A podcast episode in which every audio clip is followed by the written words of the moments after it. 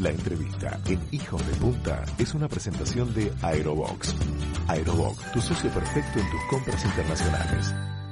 Muy bien, amigas, amigos, vamos a recibir ahora en Hijos de Punta a una de las actrices más versátiles de toda la Argentina. Ha desarrollado una carrera muy variada, llena de personajes intensos y muy distintos entre sí. Trabajó con directores de primerísimo nivel, ha hecho televisión, cine, teatro, le hemos tenido miedo, la hemos odiado y la hemos amado por partes iguales, así que Chiqui Mano y Raúl, la mesa de hijos de punta, recibimos a Dolores Fonsi. ¿Cómo estás, Dolores? Buen día, ¿qué tal? ¿Cómo andan por ahí, querido Uruguay? Buen día, Dolores, bienvenida. Gracias. Dolores, sabes que nuestra audiencia ya conoce lo que es amor en cuarentena. Estuvimos hace unos días conversando con Leo Baraglia, después estuvimos hablando también con Cecilia Roth. De hecho, Leo Baraglia fue el ex de mi esposa y Cecilia Roth fue mi Ah. ex. Me faltaste vos en realidad, pero tendría que haberte Bueno, y podés, podés repetir. Puedo repetir. Totalmente. Pero el público se renueva. ¿Qué te parece si les contamos a los que nos están escuchando de qué se trata Amor en Cuarentena?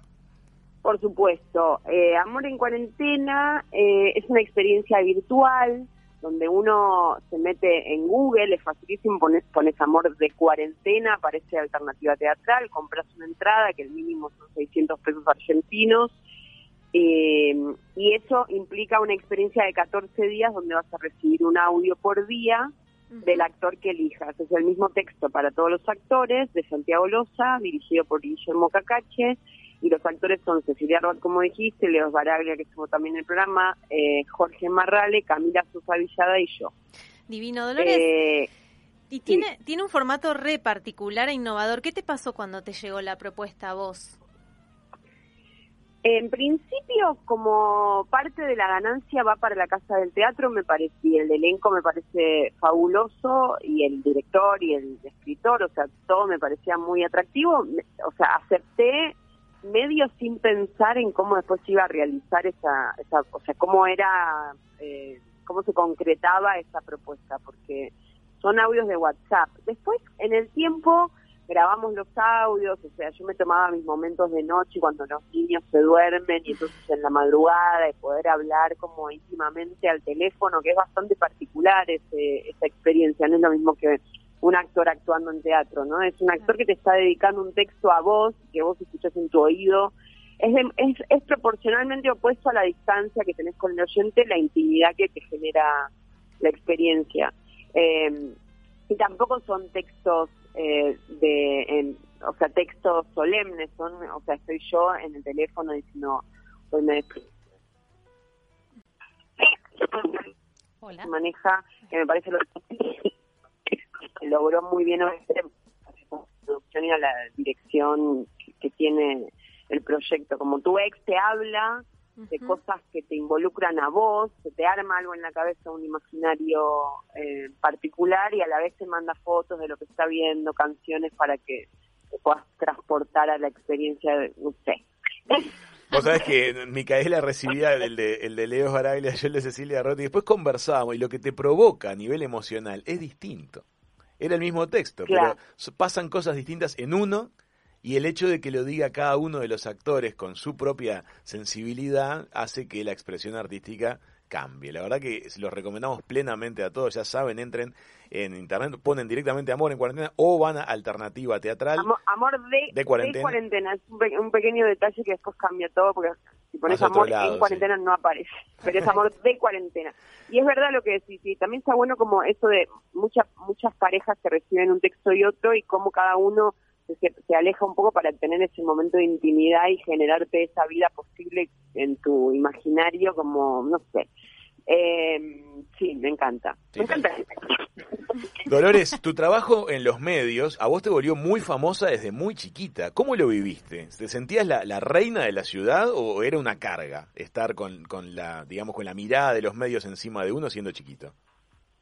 Eh, no, los medios en general a veces hacen bien su trabajo y a veces mal y también pensemos que son que los medios son los que estigmatizan a las personas y general siempre necesitan ponerte etiquetas de algo. Eso yo lo vivo desde que tengo, sea, empecé a los 17, a los 19 temprano, a los 21 ya era la niña rebelde, no sé qué, entonces siempre como alguna etiqueta te tienen que poner, eh, siempre tuve que aprender a lidiar con los estigmas.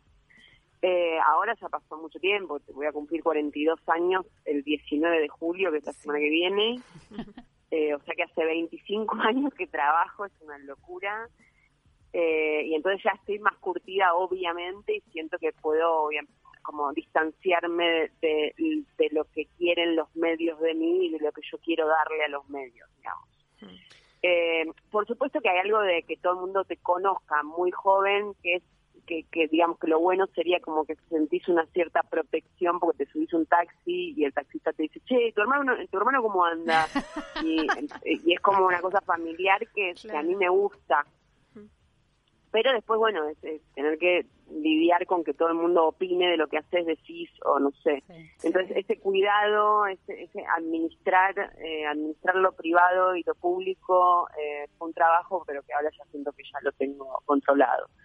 No, en su momento he tenido he tenido situaciones de estrés eh, por sí por responsabilidad de, de medios que hacían de mí un objeto jugable eh, ahora, la verdad.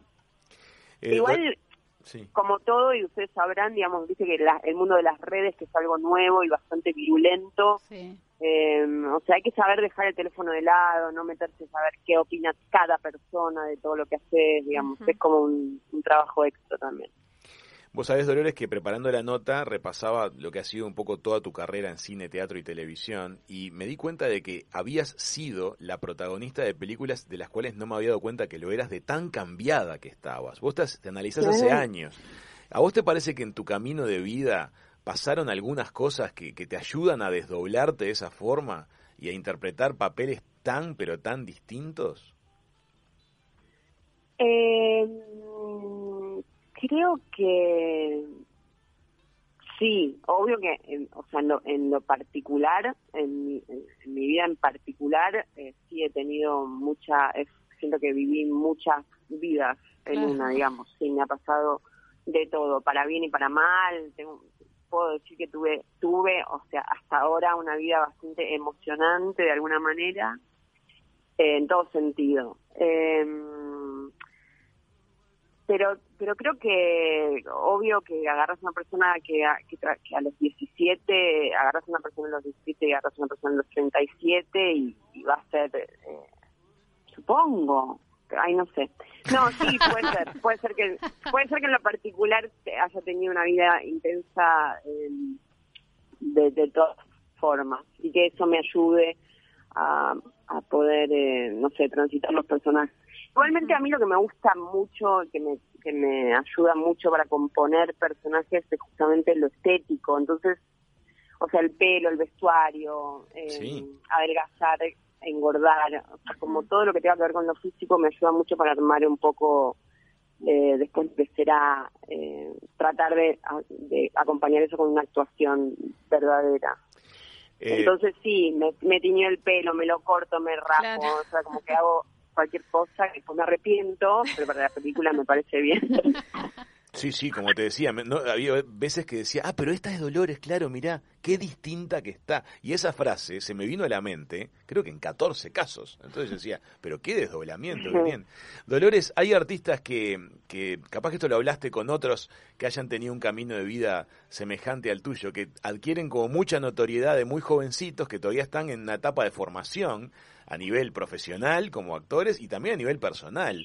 Eh, les pasa a algunos que después pasan los años y sienten como una necesidad de, de validarse y de decir, no, pero mira, yo también soy capaz de hacer esto. Y, y, bueno, y se motorizan desde ese lugar para estudiar y para mejorar y para, y para ser mejores. ¿Te pasó esa sensación de tener que, como que demostrar de grande que tenías una potencia enorme como actriz? No, no como actriz, porque siento que la actuación, bueno, me preparé y trabajé muchísimo y, tengo mucha vocación y mucho set encima, entonces todo eso me, me ampara, o sea, me siento preparada y segura, ¿viste? Cuando voy ahora, un, o sea, cuando encaro cualquier proyecto, pero sí tengo ganas de dirigir, tengo ganas de dirigir.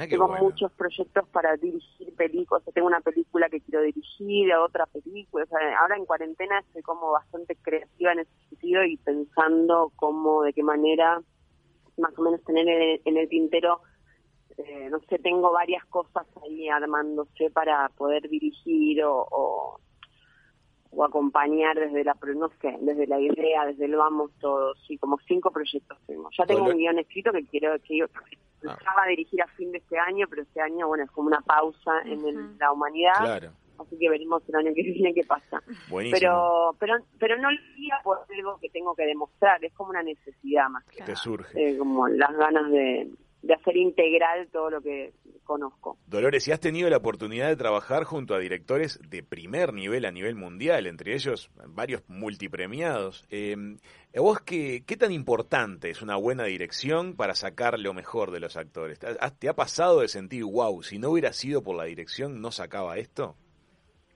Eso seguro, segurísimo. O sea, el director es el, es el líder, es la cabeza, es el universo de la película, es el que tiene que el, marcar el ritmo de, de, todo ese universo articulado por un equipo que tiene que confiar plenamente en el director y si el director no tiene claro qué quiere o si o no sé, o comunica mal, o no se sabe expresar, o está inseguro, o sea, todo eso se siente, por supuesto. A mí me encantan los directores que dirigen, me gusta entregarme a, me gusta obedecer, o sea, siento que me da libertad la dirección, eh, cuando estoy muy dirigida me da libertad, porque entonces eh, si te marcan una baldosa y ese es el espacio donde puedes moverte, eh, o sea, si te marcan un límite, ese límite a mí me, me, potencia, no me, no me limita al revés. Prefiero un director que me diga todo y después dentro de ese baile, digamos, dentro de esa coreografía, agregarle lo que yo pueda